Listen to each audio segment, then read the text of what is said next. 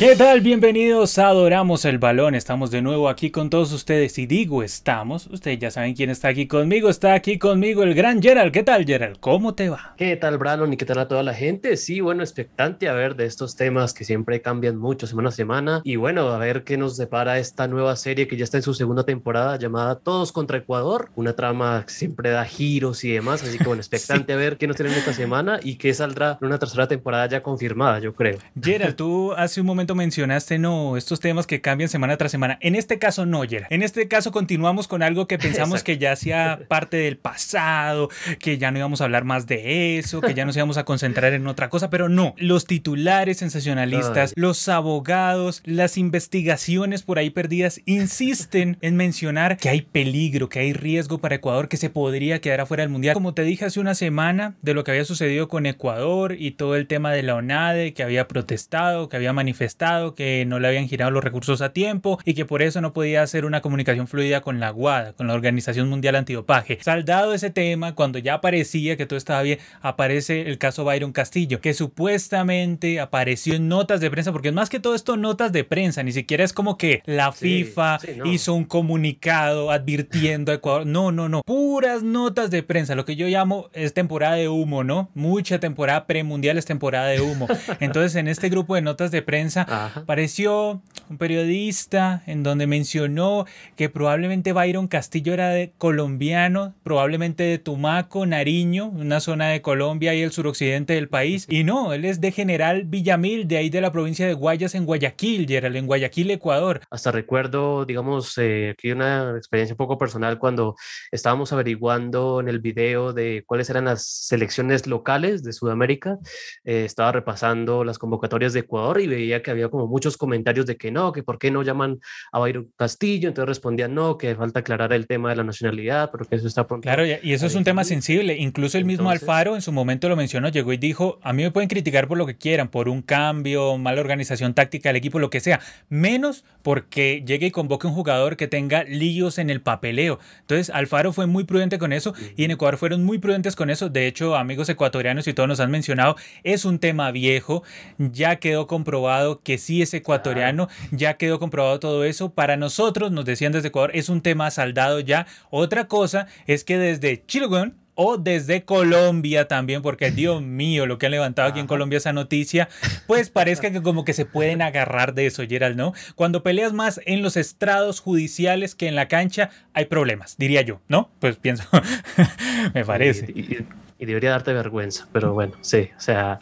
es insólito, pero bueno, se llega a este tipo de instancias y bueno, como bien decía, ya quedó totalmente comprobado, ahí ya era un tema judicial que quedó saldado eh, de forma categórica y pues hasta eh, un abogado de la FIFA también le consultaron por ese tema y él decía como con sorpresa y no, y pues que siempre desde FIFA han sabido que Ecuador cumplió con sus documentos bien, está ahí con todo al día y pues eso como decías, o sea, esto tiene también un trabajo muy por eh, de fondo el cuerpo técnico de Alfaro y demás, de estar totalmente seguros de que esto se podía proceder, que podían convocar a Byron Castillo, en realidad fue así y pues ya eh, no hay eh, tantos temas que aclarar o definir por parte ya de lo judicial y demás, porque eso todo ya quedó definido, pero pues como decíamos en los medios, se hace eco de este tipo de polémicas. Gerald, tú ponías aquí en la pieza, tras conocerse el fin de un juicio que determinó que el jugador Byron Castillo es colombiano, desde la NFP iniciaron acciones legales para reclamar los puntos perdidos ante Ecuador Gerald. Igual de todas maneras, comprobar que es colombiano, bastante llamativo. La historia siempre es que él tuvo un hermano, un hermano que sí era colombiano y que de ese registro es que se agarran para decir que Byron Castillo es colombiano, cosa que pues ya está probado que es de General Villamil ahí en Guayas, en Guayaquil, Ecuador, Gerald. Entonces, mira Gerald, Byron Castillo participó en seis partidos en las eliminatorias, por lo que los puntos que ganó Ecuador en esos compromisos, pues en teoría los perdería, ¿no? Y Chile sería cuarta y Ecuador última. Respondieron que el jugador ha participado con Ecuador en torneos desde las formativas y que la confusión se debe a un problema entre empresarios donde saltaron a la luz inconsistencias en el registro civil. De ahí es que se agarran y de hecho, como te digo Gerald, este es un problema ya viejo en Ecuador, en donde, como lo mencionamos antes, se tuvo bastante prudencia en no convocar al jugador a varios partidos, entre ellos los partidos de Copa América 2021, precisamente ante toda esta letra pequeña en donde puede ser que, eh, que se dé el caso Nelson Cabrera, recordemos el paraguayo boliviano que al final terminó dándole la razón a Chile en ese litigio que libró en el TAS contra la selección boliviana y que al final le terminó dando puntos a Chile en la eliminatoria pasada rumbo a Rusia 2018, pero que en ese grupo de de países, de federaciones que estaban metidas en el reclamo, también terminó dándole puntos a Perú, porque Perú había perdido en La Paz y Nelson Cabrera jugó ese partido, entonces también le terminaron dando esos puntos a Perú. Gerard. Tenemos todo un ambiente, un entorno en donde una noticia se agrandó más de lo que se había agrandado. ¿Por qué crees, Gerard, que es como esta necesidad contra Ecuador? ¿O, o simplemente es porque Ecuador aquí fue del que encontraron más?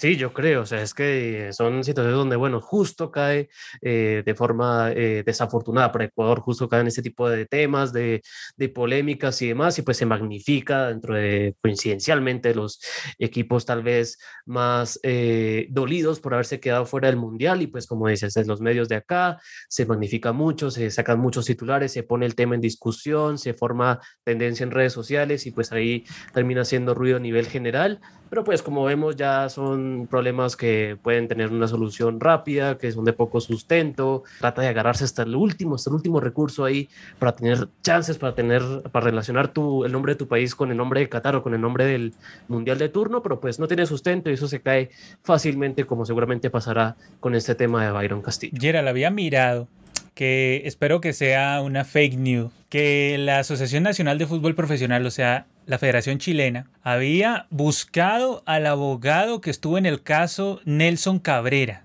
tengo entendido que así fue el asunto, que buscaron a Eduardo Caleso, que lo buscaron como para que estudiara el caso, ¿no? Él fue el mismo que estuvo en ese litigio del tema Nelson Cabrera. Entonces, me parece que, así fue el tema y era que lo buscaron a él. O sea, a mí me parecería una cosa bastante llamativa. Porque tiene, tiene fama, tiene fama de haber ganado varios eh, litigios de este tipo y pues él, digamos que con esa hoja de vida, como decimos acá, pues ahí ahora apostarán a una segura, pero pues bueno, digamos que Ecuador ya ha invitado que, bueno, si van a hacer, eh, si van a emprender acciones legales, que lo hagan, ya verán ellos. Pero pues bueno, como te decimos, hay muchas pruebas, está todo sustentado, hay documentos ya claros, o sea, porque pues el que se filtró, como decías, eh, hacía parte tal vez del hermano, ya confirmado y demás, habían varios datos que no coincidían con el que es el de Byron Castillo, así que bueno, vamos a ver qué se inventan ahí para tener todavía agarrarse este, de esta polémica, pero luce muy difícil y complicado y pues ya se hace parte de lo absurdo que hemos eh, marcado acá que se siga discutiendo este tipo de problemas. Bastante llamativo, bastante llamativo el caso, sobre todo que tengan en cuenta este abogado y que le digan como, bueno, analice a ver si hay de dónde agarrarnos, ¿no? En Red Gold Chile entrevistaron a José David Jiménez, uno de los hombres destacados en derecho deportivo, y lo que mencionó fue que básicamente Chile no tiene ninguna chance de llegar al Mundial, no hay forma. Como dijo, el documento que circuló la semana pasada fue parte del proceso anterior, pero no fue considerado por la justicia. Dice, no sé con qué fuerza pudiera entrar ahora. Como él dice, en general Villamil, Ecuador, hay gente que lo conoce y todo, es difícil que ahora se diga que nació en Colombia, es mucha ficción. Entonces, a ver, Gerald la verdad, a mí me parece esto un espectáculo llamativo y que, y que es penoso. Al final, es penoso. O sea, terminar como en los estrados, tratando de sacarle la clasificación a Ecuador cuando no pudiste en cancha, a mí me parece esto, o sea, lamentable. ¿Tú en qué crees que termine todo esto, Gerald? Porque pues, a, mí me parece que estos son patadas de ahogado. Ya nos entraremos en qué ha acabado esto. Seguramente eh, no pasará mayor cosa y pues digamos que se aclarará el tema y bueno, ojalá ya empecemos a hablar más que todo de fútbol y demás y ver cómo le van a las selecciones sudamericanas en el Mundial de Qatar. Todo arrancó cuando el periodista colombiano Sebastián Bejarano, según él, un juicio habría confirmado que Castillo nació en Tumaco, ahí en Tumaco, Nariño, que hace parte de Colombia. Llega y dice la investigación que se habría cerrado en 2021 tiene hoy nuevas pruebas que se presentaron a la fiscalía. Y como bien dice Gerald, el presidente de la Federación Ecuatoriana de Fútbol negó esto, dice, no existe eso, me parece que no es más que otra noticia, afirmó Francisco Egas. Aquí me parece que es como levantar un polvorín en algo que no tiene el menor sentido, o sea, cuando es una cosa que con rigurosidad han tratado de mirar desde Ecuador, que no les fuera a pasar esto porque todas las elecciones se conocen, todas las, elecciones, las elecciones llegan y saben que en la cancha se dan la mano, todos, todos muy amigos, lo que sea, pero detrás te están mirando, bueno, inscribió bien a tal, inscribió viene a tal, este no es de otro país, este, eh, ¿qué pasó? ¿Qué pasó? Tienen todos los abogados, ¿sí? O sea, porque volvemos a lo mismo. Chile gana ese partido, ¿qué le hubiera estado buscando Ecuador? De hecho, Chile pues hubiera, no sé, ido quinta o algo así, si hubiera tenido mayor capacidad, pero no. Y lo mismo Colombia. Si Colombia hubiese sido capaz de ganarle aquí a Ecuador en Barranquilla, pues ¿qué estaría buscando por allá en, el archivador? a ver si, si hay algún documento que diga que Castillo es colombiano, no, o sea, o sea, hay que ganarlo en la cancha, papá. Y aquí, pues, se me hace muy difícil y me parece que se están agarrando de cualquier cosa. Y Gabriel Steven dice, hola muchachos, me acuerdo que la semana anterior dijeron que en Colombia estaban resignados a quedar eliminados en lugar de hacer el ridículo buscando una manera de pasar por escritorio. Sí, totalmente. O sea, nosotros aquí, pues por lo menos es nuestra postura desde palabra de gol. Ya si en otros medios quieren hacer el ridículo, eso es problema de ellos. Pero por lo menos para nosotros desde palabra de gol, la postura es, no pudimos en cancha, no hay nada irregular, entonces no tenemos nada que ir a buscar allá. Tenemos es que armar un nuevo proceso, mirar sub 17, sub 20, a ver, renovar la selección, o sea, perder tiempo, no perder tiempo, sino invertir tiempo en eso en vez de andar perdiendo el tiempo buscando en el archivador, en el documento tal, a ver si nos podemos meter de alguna manera rara al mundial. No, no, no, eso la verdad que para mí no va, por lo menos para mí no va. Pero bueno, dice aquí Gabriel Reyes, aquí en Chile se hicieron harto eco, hasta están contratando abogados para ir a pelear los puntos, sí, lo que mencionábamos, el mismo del caso Nelson Cabrera. Dice, lo único que quiero es que se acabe todo para ver el feo portazo a la NFP y cómo echan a Milad. Milad, que es uno de los importantes en Conmebol, hay que decirlo, ¿verdad? Una locura. Y aquí Gabriel Stevens me felicita, dice, por cierto, felicidades Felicidades Brandon por colaborar con la cuenta oficial de la Libertadores. Ojalá inviten a Gerald para verlo en el de la Sudamericana. Ah, posicionándonos cada vez un poquito más, cada vez más, cada vez más en, en Conmeboles. Está bueno, está bueno, porque pues digamos que podemos ofrecer una edición distinta. No, está chévere, digamos. Se molesta, A mí se me hace que se molestaron un poquito cuando yo hablé de los problemas arbitrales. A mí se me hace que, que un... Sí, sí, bueno, para, para, eso es, para eso es, o sea, mandar voces fuera ya de, del, del estatus ¿no? que se, digamos, un poco no tan comprometidas eh, desde la interna, sino que pues ya desde nuestra visión externa pues se dé tiempo, se dé espacio. Ese tipo de debates para mí está bien. Es cierto que, bueno, tal vez lo mirarán con ciertas pinzas y demás eh, ante el pensamiento crítico, pero está bueno, está bueno que ante estos tipos de medios alternativos nos den espacio y pues ahí tengamos nuestra voz y voto a la hora de hablar de estas competencias y demás. Vamos a ver si en el futuro también incluyen a Gerald en una de esas conversaciones de la Sudamericana. Metemos ahí a Y entonces, bueno, bueno, ya ahí comentando la Sudamericana, ese torneo en donde ya se están definiendo los primeros. vamos a ver si el Junior se mete, ¿sí? Metropolitanos Wanderers, te, comento con placer. Ah, uff, eh, oh, que Gerald, Gerald es conocedor, Gerald es conocedor, pero bueno, Gerald, vamos a hablar de otro tema porque es que la verdad lo de Byron Castillo, pues es que, es que no da más, Gerald, porque es que ¿Qué estás buscando ahí, Colombia? ¿Qué estás buscando ahí, Chile? La verdad, para mí nada, no tiene el menor sentido y deberían estarse preocupando más por la renovación, por buscar técnico también ¿Qué? Por, por mirar cómo se pueden meter a la mala. Vamos a hablar de las eliminatorias 2026, porque es cierto, muy lindo, muy lindo, viene el Mundial 2022, pero hay noticias, hay informaciones sobre las eliminatorias 2026. Está esta gran posibilidad de que arranquen estas eliminatorias muy pronto. Lo primero, la UEFA Nations League es un torneo que podríamos decir que es un hecho, o sea, va o va, o sea, van a estar las selecciones de Conmebol, las 10 de Conmebol, no todas en la Liga A, va a haber solo Brasil y Argentina, en principio estarían en la Liga A, luego en la B y en la C vamos a ver cómo las distribuyen, pero el caso es que es un secreto a voces que es un torneo que sí o sí se va a hacer y que ahí van a estar las selecciones sudamericanas, o sea, es casi que un hecho. Y si seguimos los calendarios, que más o menos manejan en Europa, pues eso iniciaría que ahorita en 2023 iniciaría eso. Entonces, y eso sería como más o menos a mitad de año 2023, por ahí estaría el asunto. Entonces, ahí ya tienes que se te mueve un poquito el calendario. Y lo otro, como bien mencionaba ayer, es que este mundial pues corrió las cosas, entonces tienes menos tiempo de cara al siguiente mundial, que el siguiente mundial sí, sí será hecho como tradicionalmente se ha hecho desde el 30 de junio a julio. Pero este ha sido totalmente anormal de noviembre a diciembre, entonces ha movido las cosas. ¿Cuándo han iniciado el resto de eliminatorias? A excepción de la del 98 y 2002, el resto de eliminatorias arrancó en septiembre y octubre. Tenemos, la del 98 arrancó en abril del 96 y esa eliminatoria fue de abril del 96 a noviembre del 97. La rumba Corea-Japón 2002 arrancó en marzo del 2000. Fue de marzo del 2000 a noviembre del 2001 con Copa América en medio de eso, hay que decirlo, una Copa América en medio. La de Sudáfrica 2010, de octubre de 2007 a noviembre de 2009 fue esa eliminatoria, una, una también de dos años. Tenemos la de Brasil 2014, que no tuvo a Brasil en ese instante porque era el local de ese mundial, de octubre de 2011 a, noviembre de 2013. Y tenemos más o menos esa constante, la de Rusia 2018 fue de octubre de 2015 a noviembre de 2017 y la de Qatar 2022 de octubre de 2020 a junio de 2022, aunque también podríamos decir, Gerald pone junio 2022 porque se va a jugar el repechaje, o sea, Perú va a jugar el, repechaje. el repechaje. siempre. Claro, pero, pero el tema es que en realidad pues son eliminatorias que, que se jugó hasta marzo del 2022. También porque hubo pandemia de por medio, eso extendió tiempos, tocó arreglar fechas de una u otra manera, pero el caso es que como se ha mantenido aquí, se supone en teoría debería arrancar la eliminatoria rumbo a 2026 en septiembre u octubre del 2023, en teoría. Ahora, ¿qué pasa? Que está todavía instalado que de pronto puede que arranque en marzo. Gerald, ¿Qué cambia en cuanto a escogencia de técnicos el hecho de que arranque en marzo de 2023 o en septiembre de 2023? yo creo que apremia mucho el tiempo, digamos que ya aquellos que... O sea, ¿te obliga a contratar técnicos ya, Gerald, o esperas al Mundial? Y pues sería un riesgo y sería perder bastante tiempo de planificación, de ver jugadores ya y demás, porque bueno, al final del Mundial estamos hablando que 18, 19 de diciembre.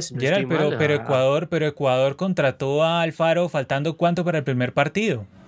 O sea, Croacia contrató, Croacia contrató, sí, Croacia contrató a Dalic faltando cuánto para que iniciara Rusia 2018. Entonces no es un hecho consumado. Son que confirman no, no, sí, pero no es un hecho consumado. Tampoco es que, uy, porque tenemos, por ejemplo, mira el caso Rueda con Chile que el señor Marcelo Díaz manifestó una cosa bastante llamativa sobre Rueda, ¿no? Por ejemplo, Rueda con Chile. ¿Cuánto tiempo llevaba Rueda con Chile? Como dos años llevaba de proceso, un año, algo así, como casi dos años era el de proceso, porque sumamos Copa América 2019 que él la dirigió, luego estuvo 2020 un buen rato, eso se alargó, sí, como más o menos uno o año y medio, dos años, casi por ahí. ¿Y al final qué?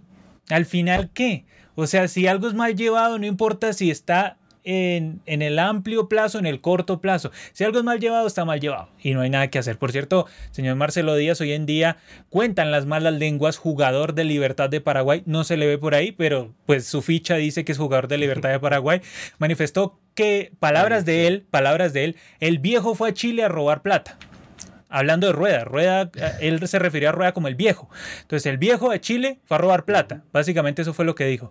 Entonces, pues bastante llamativo. O sea, Tú puedes decir lo que quieras de Rueda, que mal técnico, lo que sea, pero de ahí a decir que fue a robar plata, pues a mí me parece, sobre todo de un jugador que luego manifestó que estaba dolido porque no lo habían llamado y, que quería y que Rueda quería arrancar una renovación a las malas y que no lo llamó, etcétera, etcétera.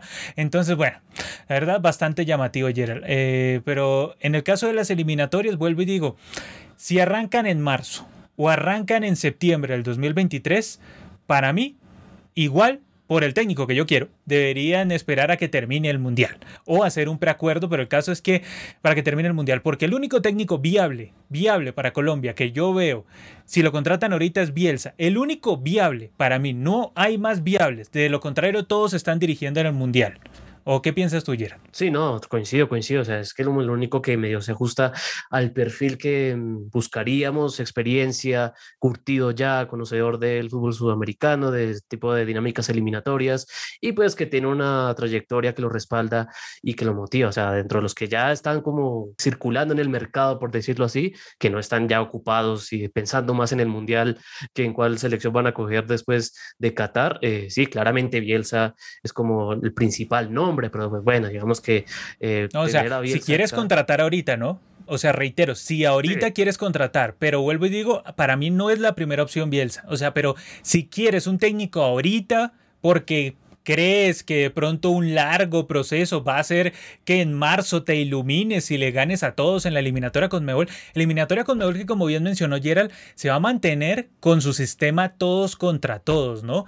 No se va a modificar el sistema. Sí, eh, sí, ya coméntame de eso. ¿Qué, ¿Qué piensas de que el sistema se mantenga al todos contra todos? Y bueno, me parece que estaba como, mm, habían varios argumentos que eran sólidos para decir de que, bueno, busquemos un cambio de formato tal vez, pero pues bueno, digamos que querrán mantener su tabla de partidos bien extensa para vender y demás. Eh, y pues bueno, digamos que dentro de todo, eh, siendo sincero, pues como espectador, yo agradezco que las eliminatorias sean así largas, pero pues es cierto que van a cambiar de emoción y demás al cambiar el tipo de, de, formato, sobre todo en, cuanto a eh, la repartición de cupos, ¿no? Porque van a ir los seis primeros, el séptimo del torneo de repechajes, no va, a no va a ser la misma incertidumbre, no va a ser la misma emoción, tal vez el mismo sufrimiento. Más allá de esto, el formato, para mí, siempre se debió mantener. O sea, nunca debieron cambiarlo. No se pierde emoción. De hecho, para mí se gana más emoción. ¿Por qué? Porque los que siempre partían de mm. estar eliminados, ahora dicen, bueno, aquí fue, aquí fue. Sí, hasta el último día te van a competir, ¿sí? Y bueno, sabemos que hoy en día no es tan difícil clasificar en teoría, vuelvo a digo, en teoría, no es tan difícil clasificar, pero cuando llegues al mundial es al muere papá, porque van a ser dos partidos, 16 grupos de tres equipos, dos partidos.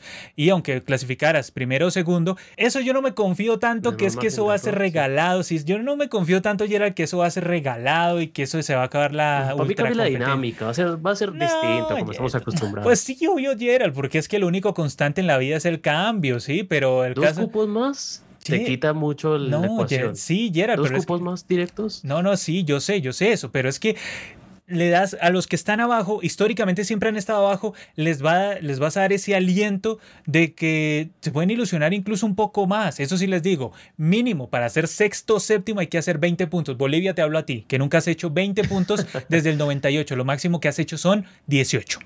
18 puntos, es lo máximo que has hecho. Con 18 no vas a ningún mundial, ni siquiera en el de 6 y medio Sí, dependerá de mayor medida de los de, que, digamos que tradicionalmente quedan relegados en el principio o últimamente, pues dependerá de que mejoren, de que tengan una propuesta mucho más interesante y pues que bueno, hagan su, den su granito de arena para que la competitividad y pues la incertidumbre de una eliminatoria como la sudamericana se mantenga a pesar de que se, se expanda el margen de clasificación y demás. Gerald, si arrancase la eliminatoria sudamericana en marzo del 2023, tú como directivo de Colombia y Chile, ¿saldrías ya a buscar un técnico? Y encrucijada, sería una encrucijada importante. No, no, tú eres el directivo, Yesurún o, el, el, que dirige la Federación Chilena, que creo que es Milad, si no estoy mal.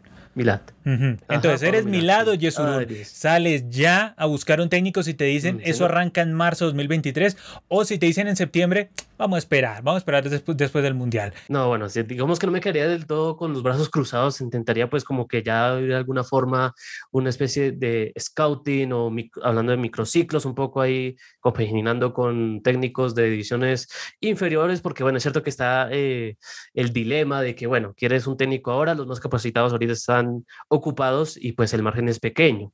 Bueno, digamos que también siendo Yesurum, eh, intentaría eh, quitarme todo el poder o el control que tengo encima para pues eh, achicar o el margen y pues darle una propuesta más interesante a un Bielsa o, u otro. Y pues bueno, es cierto que hay casos donde pues no ha sido como tan necesario un tiempo de preparación antes, pero pues bueno, el margen de error a veces te dice que entre más temprano trabajes, de pronto puedes tener soluciones más prontas y productivas a la hora de eh, afrontar las eliminatorias y demás. Así que intentaría ir adelantando algo, aunque pues también tendría un ojo puesto a ver qué sucede en el Mundial y después del Mundial. Gerald, ¿qué piensas de eso de preguntarle a los jugadores sobre qué técnico les gustaría? A mí me parece una insensatez completa, porque es que aquí, o sea, entonces que arrancan los jugadores con más poder que el técnico, porque hace poco como que se mencionaba eso, que no, vamos a preguntar a James, a Cuadrado, a este, al otro. Eh, ¿Qué, ¿Qué técnico les gustaría, muchachos? ¿Les gusta este? ¿Les gusta este que está más a su medida? Me parece es un despropósito total. Ojalá no lo hagan porque es que la federación, si se equivoca o si le va bien, tiene que ser todo responsabilidad de la federación. No es que luego digan, es que los jugadores lo pidieron, los jugadores les gustan. No, para mí el técnico tiene que llegar y hacer su selección. Si para él no va X o Y jugador histórico, pues no va X o Y jugador histórico. Sí, se supone, Yera, porque entonces que pongamos a, yo qué sé, a cada capitana que dirija la selección y ya que se autogestionen como Argentina en 2018 en el Mundial. Bueno, el entrenador tiene que tomar decisiones eh, independientemente de qué jugador opine tal, que opine tal cosa, porque él siempre tendrá en mente lo mejor del equipo, lo mejor, lo que más le beneficiaría a la selección y con eso no puede comprometerse con ningún jugador. Totalmente, Gerald, totalmente. Técnico llega pues para cumplir con su trabajo, que es seleccionar. Si no le parecen uno u otro jugador, no tiene que darle ninguna explicación. Por, por, la falta de personalidad es que Rueda no llevó a Colombia al Mundial. Fue por eso. Falta de personalidad, no falta de capacidad en él, de conocimiento en él, sino falta de personalidad fue por eso. Francisco Chinchilla dice aquí, buenas tardes, Brandon Gerardo, ¿cómo se encuentran en el día de hoy? Muy bien, gracias, porque todos te preguntan qué piensas del tema de un castillo, qué piensas de esto, qué piensas de lo otro, pero nadie te pregunta cómo te va. Y, es muy bueno que te pregunten cómo te va. Muy bien, gracias. Aquí buen Cortés dice, sería una vergüenza que otra federación sudamericana cometiera otro error como el de Bolivia en las eliminatorias pasadas. Sí, la verdad, sería muy llamativo, muy llamativo, pero no, no creo que pase acá. Gabriel Steven dice, hasta ciertos medios en Chile hablan, habían hecho notas de prensa publicando las fechas en las que Chile iba a enfrentarse eh, a Qatar, Senegal y Países Bajos. No, esto no, lo puedo creer. Esto no lo puedo creer. Esto, esto sí, o sea, la verdad, no, no, no, esto sí no. No, no, ojalá que sea un comentario irónico de él. Dibuja la dignidad. No, no, dibuja la dignidad. No, no, no. Cuando la perdí. Ojalá que sea un comentario irónico de él o si no que nos facilite el link para ver qué medio se atrevió a hacer semejante cosa. A ver, Jean-Pierre Lazo Chávez hace un aporte, muchas gracias. Y dice, Chile y Colombia creen que las clasificatorias son como la Liga 1. Todo se define en los tribunales. Ah. Alianza Lima al final de año. Muy buen comentario. Y no, no, no. Esto, esto tiene que ser eh, bastante, bastante serio. Ecuador hace las veces de Carlos Stein acá. más o menos, más o menos. Carlos Stein, que Alianza Lima hace poco lo, lo hizo pedazos, ¿no? Dice aquí Gabriel Reyes, no es fake news, es verdad, lo buscaron. No se puede creer. A ver, eh, o sea, sí buscaron y era el del caso Nelson Cabrera. Yo pensé que era fake news, o sea, no, no, no puedo creerlo, de verdad que no puedo creer que hayan buscado al del caso Nelson Cabrera. De verdad que ¿Qué, comité jurídico tiene Chile? Eh? A ver, eh, Francisco Chinchilla. el presidente, tercera temporada. Sí, sí, sí. Uh, cuidado, cuidado. Con Sergito Jadwe. A ver, Francisco Chinchilla dice: Yo considero que clasificar de esa forma es más vergonzoso que no clasificar. Hay que aceptarlo. Los que no clasificaron fueron por malos. Sí, aquí Bruno dice: Dígame, licenciado. licenciado. Dice: Alianza Lima en una de sus campañas anteriores nunca hacía goles de visita. Ahora va dos, algo que ha mejorado con respecto a antes. Eh, ¿Qué opinan ustedes? Cristal se levantará, hará seis puntos. A ver, pues es que Alianza Lima, el problema es que es uno en la Liga 1 y otra en la Libertadores. Yo a Alianza Lima no le veo mayores posibilidades en la Libertadores y a lo sumo creo que hará uno, dos o a lo sumo tres puntos. Entonces, muy complicado, muy complicado.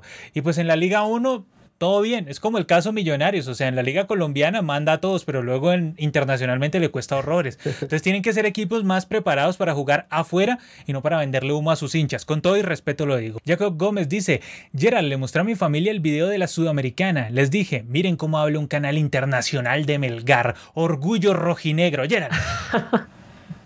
Wow, tremendo, tremendo. Es que, pero sí, se merecía, se merecía porque la verdad se mandaron un tremendo partidazo ante un rival que no era nada sencillo. Y bueno, es que a Mergal se le, va, se le ve desde hace tiempo esa cara de, o esa determinación de querer figurar. Y digamos que, como decíamos, fueron uno de los grandes perjudicados de que el año pasado, eh, bueno, de este formato de la Sudamericana, que eso pase el líder, hizo grandes méritos. Al final es cierto, es una carrera de, amplio margen. Si falló al final, pues ahí ya le, le tocó ahí relegarse. Pero pues bueno, Melgar viene, viene haciendo de las cosas bien desde hace un buen tiempo y pues bueno, yo creo que era un, premio merecido, o sea, reconocerle esa enorme victoria ante un Racing que no era un equipo cualquiera en, ese, en este semestre, así que bien por ellos y como, como dije en el video, ojalá sea eh, un ejemplo a seguir para muchos. Ojalá, Gerald, ojalá, porque es que ya se nos ha vuelto paisaje que los equipos peruanos simplemente vayan a torneos internacionales a dar pena y a dar risa y, a que sean producto de memes. O sea, no, entonces aquí, pues un equipo que de verdad se les pare y les diga, bueno, soy el dominó, los voy a tumbar como fichas de dominó. Dice aquí Raúl Russo, Conmebol debería organizar una eliminatoria junto con CONCACAF para tener 13 cupos, 6,5 cada uno. Sí, lo hemos charlado varias veces. Dice aquí, aunque se juegue con selecciones de menor nivel, ya pierden la emoción actual. Solo tres no van. Sí, es cierto, pero yo sigo pensando que se aumenta la emoción en la parte baja de la, de la tabla de posiciones. Gerald, no, mucha gente está en desacuerdo. dependerá de ellos, dependerá de no, los no, no, Gerald, no, no, no, Bolivia, no, no, sí, sí, pero yo, yo, yo creo que se van a ilusionar más, se van a ilusionar más. Dice aquí Gabriel, dice aquí Gabriel Steven Brandon, eh, Brandon, traigan a Bielsa, Federación Colombiana de Fútbol, llamemos de nuevo a Queiroz, inmediatamente se activa el antipoder. Ese es, ese es el problema con la federación. Dice aquí, Pongacho, dice aquí que entre México ah, dice aquí que entre México a Conmebol y las eliminatorias se pondrían muy interesantes. Me encantaría, pero cada día están más lejos de nosotros. Cristian Godoy, hablando de activar el antipoder, activa el antipoder. Muchas gracias por estar junto a nosotros en este momento de Abramos el Balón. Y dice, saludos desde Guatemala. Opa, Guatemala, ¿eh? Un saludo al más grande de Guatemala. Sí, un saludo al más grande de Guatemala, el CSD Municipal. Bien, bien, bien. Ahí un saludo desde Guatemala. Debemos decir que deberíamos tener un mapa en donde pongamos, bueno, nos han saludado de aquí, de aquí, de acá, porque nos han saludado de Salta, Charlotte, de Guatemala, de Costa Rica, de todo lado, Gerald, de, Chile. O sea, Gerald, yo creo que casi que hemos cubierto todo el mapa. Una vez nos saludaron desde Australia, creo que fue el directo pasado que nos saludaron desde Australia. Entonces, una, una maravilla, Gerald. Ya casi vamos a cubrir todo el mapa. Hasta, hasta como diría Homero, las zonas en disputa. ay, ay, ay. Bueno, Gerald, vamos a hablar del tema de la Libertadores. A ver, la Libertadores ha suscitado eh, bastante problema la última semana, sobre todo por, varios asuntos. Tres horrores de la Libertadores 2022 hasta el momento. Uno, actos de racismo y mala logística. Eso es lo primero. A ver, tuvimos actos de racismo e intolerancia en ese partido de Corinthians Boca cuando hacían como alusiones a, a, monos, le decían a, a, los hinchas del Corinthians y también pasó en el partido de River, si no estoy mal, ante Fortaleza, que sí, que un hincha le tenía una banana en la mano y, se la mostraba como cariando a los hinchas de Fortaleza. De hecho, River recibió una sanción por eso, si no estoy mal, de 30 mil dólares. River apeló esa sanción, está en proceso de apelación y si no es positivo, eh, si no es positiva la respuesta para River, entonces River va a intentar buscar al tipo que tenía esa banana y se la mostró a los hinchas de Fortaleza para que él pague la multa. O sea, eso es lo que mencionó River que, que iba a intentar hacer. Otra cosa, Gerald, es la mala logística. En el último partido de, bueno, y, este tema de, racismo y todo eso, de intolerancia, también sucedió en el Flamengo Católica, ¿no, Gerald? Que, o sea, que, que había como, como gestos, mala, sí, gestos, mala disposición hacia los hinchas de Flamengo, algo pues, que bastante de otra época, ¿no? O sea, Palmeiras también. Sí, o sea, la verdad como que como futbolísticamente no pueden, entonces les queda pues la bajeza más grande, pues que ya es un acto totalmente deplorable, deplorable totalmente. Por supuesto. Entonces, en ese sentido, lamentable, lamentable todo eso que pasó. Ahora, hay que decir que también en el tema de mala logística, por, sobre todo lo menciono por el partido de River contra Colo Colo, donde tanto el equipo como los hinchas no fueron escoltados de la manera que debieron haberlo hecho tanto como demás en Chile. De hecho, River denunció esto y denunció que durante el partido estuvieron a punto de tumbar la valla que los separaba, estuvieron a punto los hinchas de Colo Colo de cruzar al lado donde estaban los de River. Y ahí no había separación, no había nada, mala logística total, totalmente, Gerald. Sí, no, fatal, fatal que haya ocurrido eso. Eh, digamos, es dejar eh, a su suerte a mucha gente, y pues ahí estamos hablando de, de mujeres, niños, lamentablemente, que entrarían en riesgo, que se vieran eh, eh, imágenes lamentables. Afortunadamente, pues no, no, no se fue como lo más catastrófico, pero pues sí es un llamado enorme de atención de que no suceda ese tipo de situaciones. Fijarse para, para qué, para que esté totalmente cubierta el tipo de seguridades eh, privadas, públicas, todo lo que fuera necesario pues para evitar imágenes lamentables que por fortuna no sucedieron, no pasan tan a mayores, pero pues aún así es un tema de, muy complicado de llamar mucho la atención y que no hay que bajar la guardia nunca, o sea, porque pues, digamos que en cualquier partido puede suceder una catástrofe y pues ahí ya eh, habrá poco tiempo para lamentaciones, habrá que responder y bueno, vamos a ver qué sucede, ojalá sea para, para corregir eh, de forma urgente y bueno, también igual que todos estos temas que tenemos acá, porque la verdad es muy harto ver que la Libertadores es una competencia que creemos tanto, sea escenario de situaciones así. Lamentable, lamentable por donde se le mire. Dos cosas para mencionar. Lo primero es que a los estadios no debería primero que todo entrar ningún intolerante de estos y que cualquiera de esos se les debería negar el derecho de admisión y que si son violentos también se les debería expulsar de por vida de los estadios. Ahora, ¿qué pasa? Como nunca cumplen esto, entonces lo segundo que queda, que quería mencionar, es que ya que no los echas, pues al menos haz buenos operativos de seguridad, ¿no? Haz una buena separación, haz un buen cordón policial, todo lo necesario para un partido de alta intensidad, de alto riesgo como estos, por ejemplo, Colo Colo River, hazlo por favor, ya que no eres capaz de echar a estos tipos a los que solo tienen a Serrín en la cabeza, pues entonces, aunque seas un buen operativo policial, ya que no tienen los pantalones para echarlos del estadio de por vida. Porque eso es lo que pasa. Sudamérica está extendido esto de que tenemos que convivir con este, con este poco desgraciados. O sea, tenemos que convivir con este poco, con este poco indeseables en los estadios. O sea, como que, ¿por qué hay mallas en los estadios? ¿Por qué? Pues porque aceptamos, así sea eh, subterfugiamente, intrínsecamente, aceptamos que, que no, pues que como va a haber violento, entonces toca sí o sí poner mallas. Por eso hay mallas en los estadios, para que, ay no, de pronto no salten. No, no, no, o sea, es que aquí yo soy el dueño del espectáculo, yo tengo que poner las condiciones, no me las puede poner usted, señor neandertal peleador. Entonces, no, no, o sea, la verdad, si se convive con eso, aunque seas un buen operativo policial. Lo otro, de la Libertadores, como dijimos eso, inaceptable, totalmente lo que sucede, esos actos de racismo y de mala logística, fatal. Lo otro, pésimo rendimiento de los equipos peruanos. Cristal y Alianza, los únicos que al final de la primera mm, rueda de la fase de ah, grupos no tienen ni un solo punto. Son los únicos dos equipos. Hasta Venezuela y Bolivia, sus equipos tienen más puntos. Entonces, eso es muy, muy lamentable que los equipos, a ver, estamos hablando de los dos de los más grandes. O sea, falta universitario y tienes a los tres más grandes de Perú.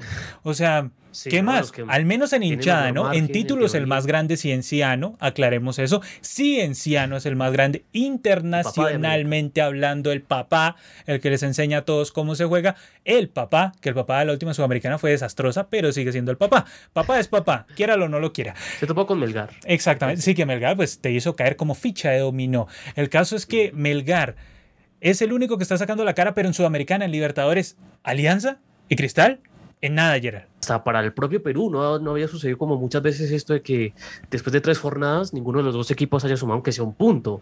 es que hasta Alianza Lima nos está fallando con su punto de siempre. No, una locura, una locura. Pero yo creo al final de, de, toda esta fecha, o sea, de toda la fase de grupo, yo creo que Alianza Lima terminará con tres puntos y Cristal con cuatro. ¿O tú qué crees, Gerald? ¿Muy optimista?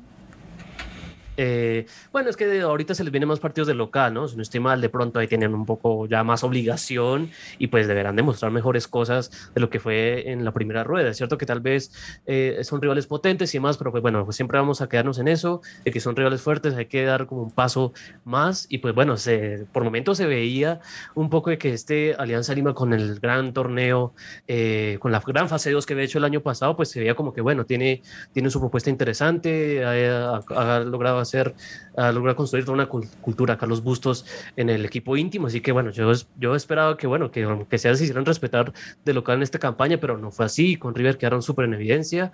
Y bueno, también Cristal, a pesar de que es cierto que tal vez ha merecido mejor suerte hasta en lo arbitral, se han visto afectados y ya hablaremos de eso también ahorita, pero pues ya hay que reaccionar. O sea, ya eh, queda recontra en evidencia que ser la única liga que no ha sumado es insólito. Y pues eh, es un un llamado contra atención, o sea, tras de que ya tiene muchos, el fútbol peruano hemos hablado mucho de que son la, liga más floja, de que son los peores, pero pues hemos visto que no hay reacción y pues se sigue manteniendo lamentablemente para ellos estos anti-records que, que, bueno, esperemos que, o sea, por lo menos en la segunda rueda ya no tengamos que hablar de que no han sumado aunque sea un punto, o sea, que, que sean sumen de a uno, de a tres, ojalá, para la salud de la propia competencia y para todos, pero pues bueno, lamentablemente esta es la realidad y pues hay que reconocerla y pues también eh, corregirla. Totalmente, totalmente lamentable lo de Perú. Digamos que Alianza se ha dedicado a resistir porque también tiene la mala suerte. Aparte de que juega muy mal, es un equipo que aparte tiene la mala suerte de quedar en un grupo muy complicado, aparte de, de que juega muy mal. Y Cristal pues intenta jugar un poco más, pero no le salen las cosas. Es un equipo errador de goles profesional y atrás no te da ninguna garantía. Depende mucho de que lo salve el arquero Duarte y el otro que lo salve el arquero Campos. Menos mal que sí nos han demostrado que tienen buenos arqueros, eso sí hay que decirlo. O si no, sería peor, sería una diferencia de gol peor. Hablemos del otro horror de la Libertadores 2022 hasta el momento terminada la primera ronda de la fase de grupos, errores arbitrales reiterados en Boca Corinthians, en River Colo Colo, en Católica contra Cristal, eh, ¿qué, otro partido se me va? En Olimpia contra Colón. No, no puedo, no, no, no. O sea, de verdad que lo mencioné incluso en la cuenta oficial de Libertadores cuando estábamos charlando. Me hicieron como un silencio raro. Pero, pero el caso es que incluso ahí lo mencioné porque es que es inaudito. Es inaudito. De hecho, Colón sobre, sobre esto hizo un llamado. E hizo un llamado fuerte. ¿eh? O sea, un llamado en donde Colón pide básicamente esto. Hizo un comunicado se lo envía con Conmebol y dice, solicitamos que se haga lugar al presente reclamo y o denuncia, dando por ganado el partido del Club Atlético Colón y se sancione al cuerpo arbitral con la máxima penalidad y severidad posible. Asimismo, peticionamos para que se abra una investigación que determine si los hechos denunciados se trataron de errores gravísimos o de conductas dolosas. Dolosas quiere decir pues que, o sea, lo, hicieron los jueces con clara intención de, de, tumbar a Colón. O sea, eso quiere decir con dolo, que tú haces algo, sí, que tú haces algo a sabiendas que sí, lo que sí vas a afectar al contrario y que aparte lo haces con saña queriendo hacerlo, pues. Entonces Colón hace esa denuncia. Sí, no, es que son errores garrafales. O sea, me acuerdo el de, de Cristal Católica, cuando pues eh, eh, se veía una mano clara y antes pitó al revés. O sea, es insólito. Sí, de verdad.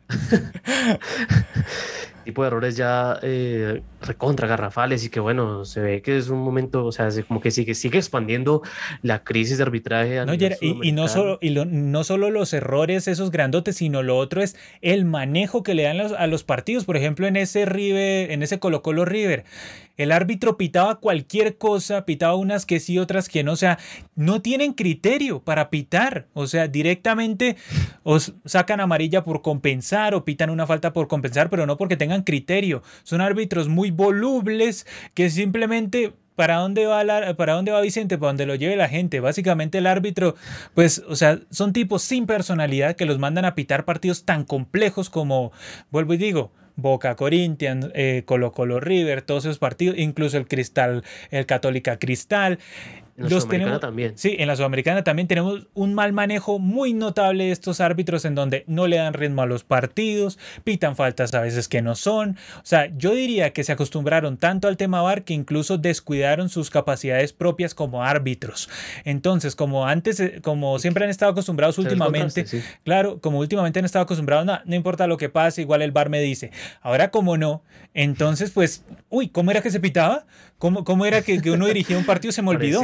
Pareciera, inaudito, Gerard, inaudito, de verdad que lamentable. Y, bueno, vamos a ver también qué nos comenta la gente por aquí, que es, un tema que a mí me pone mal que los partidos queden tan manchados por todo este tema de los arbitrajes. Sí, sí, que solo quiere decir que si con Mebol es evolución, ojalá los torneos evolucionen y pues aunque sea eh, para evitar este tipo de bochornos, tengamos pues la herramienta del VAR en todo el torneo. O sea, pues digamos que es cierto que hay que hacer un sacrificio, hay que, no sé, mudar de tipo del videoarbitraje, que ya no sea tan dependiente que haya un equipo en cada estadio, sino que sea más remoto. Ojalá, ojalá que lo que tanto promulga Conmebol con su evolución se extienda también a la forma de arbitrar y manejar los torneos. Muy cierto, Gerald, porque es que estamos viendo una falta de criterio ya que rosa en lo dudoso.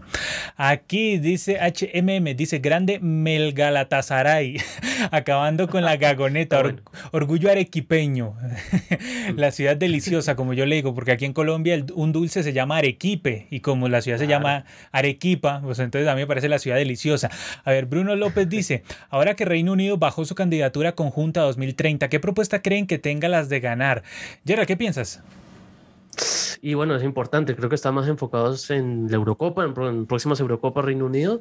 Y bueno, veremos, veremos a ver qué, qué, movimiento hay. Digamos que todavía está ahí esa que, que también se habla mucho de la España-Portugal, ¿no? Que, que estaría ahí eh, eh, de forma imponente. No sé si es que recuerdo haber listo, leí una información por ahí que de pronto también eh, agarraban a Marruecos y pues eso era agarrar unos cuantos votos africanos ahí porque Marruecos tiene una revancha especial, ¿no? Ha querido últimamente organizar el Mundial y pues si se asocia con los países ibéricos serían un, un, país importante. O sea que se va un pez gordo, es cierto, pero pues bueno, quedan varios y pues ojalá las propuestas, la propuesta sudamericana del 2030 eh, eh, siga, continúe avanzando, tenga una propuesta fuerte y ojalá, y ojalá, yo tengo esa, ojalá se cumpla eso de que en el centenario el mundial vuelve a donde nació, ojalá sea así, pero pues bueno, es una batalla difícil porque aún quedan candidatos fuertes, pero pues bueno, viéndole el vaso medio lleno, es positivo que el poderoso, eh, la poderosa eh, Federación Británica ya se haya eh, salido de la batalla. Muy cierto, además, pues como bien dices,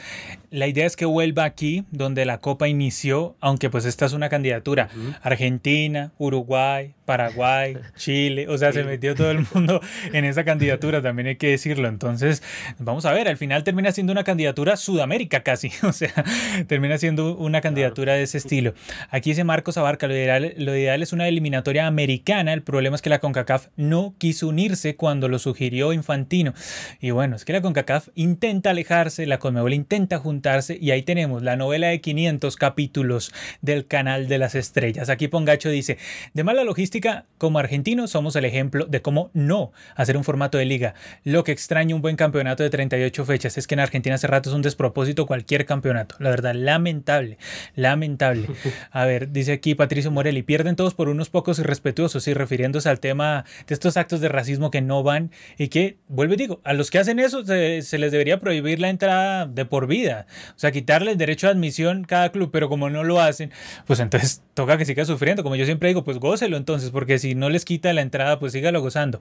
Aquí Pongacho dice, ¿cómo mejorarían el rendimiento de la liga peruana? ¿Harían ustedes algo similar a la Eredivisie con la liga Júpiter de, o como la liga Júpiter de Bélgica? Gerald, algo similar se puede hacer.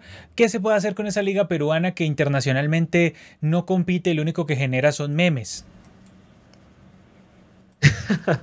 Ay, sí, pues bueno, digamos que hay que exigirle, o sea, a los clubes que no dejen a medias eh, mucho, o sea, muchas cuestiones de lo que es la preparación, de lo que es eh, el hecho de formar equipos potentes, también un poco afectado un poco por la fuga de talento que hay.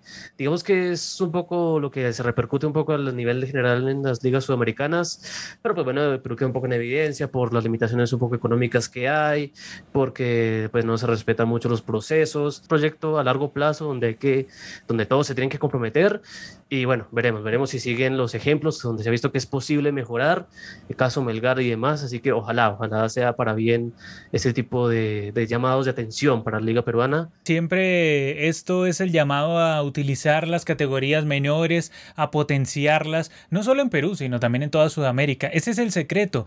Digamos que no es tan secreto, se sabe que si potencias ahí y si le apuestas a un proceso que vaya encaminado a eso, si no le apuestas a un proceso que a mí a veces me dan risa los procesos que dicen, no, en nuestro proceso es ganar. Sí, pero ganar, ganar eso es tan abstracto. Sí, entonces tú dices ganar, ganar cómo. Sí, o sea, se me hace muy llamativo. No, proceso es que a pesar de que no ganes, sabes para dónde vas. Eso es un proceso, ¿sí? Que en los triunfos o demás se darán con base en ese mismo camino que recorres en el proceso, pero no simplemente que tu objetivo sea ganar como sea, con quien sea y en el momento que sea, y si gano está bien, y si no, el resto no. E igual sabemos que es complicado a veces con todos estos clubes que son grandes, pero o le apuestas así o pues el fútbol peruano va a seguir sin competir internacionalmente, que es básicamente lo que sucede. E, y la otra es tener mucha plata y armar planteles muy poderosos, caso Flamengo, aunque incluso Flamengo también ha sacado jugadores muy valiosos que luego se han convertido en genios del fútbol mundial. Caso Vinicius, que Vinicius salió de Flamengo.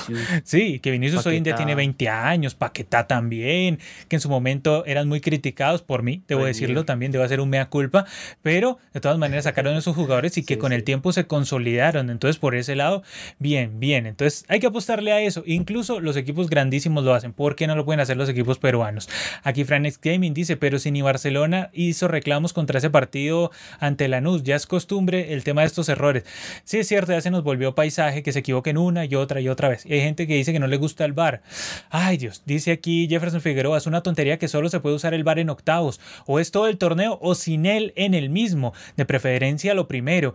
Y árbitro que se equivoque saque de forma grosera fuera de la Libertadores un año mínimo. Totalmente de acuerdo, pero no lo van a hacer porque la, misma, sí, la misma escasez de árbitros los obliga pues a estar rotando los mismos malos. Ese es el problema. Aquí Pongacho dice, estoy siempre a favor del VAR, sin embargo, esos errores empezarán a disminuir un poco el día que haya sanciones más severas, ¿cierto? Y también que los árbitros se capaciten un poco más porque parece que se les está olvidando incluso lo básico del arbitraje, inaudito. La Superdisco dice, nefasto el arbitraje, hay que reformarlo completamente. No puede ser lo que le robaron a Colón. Yo tampoco lo entiendo. Es inaudito lo que le robaron a Colón.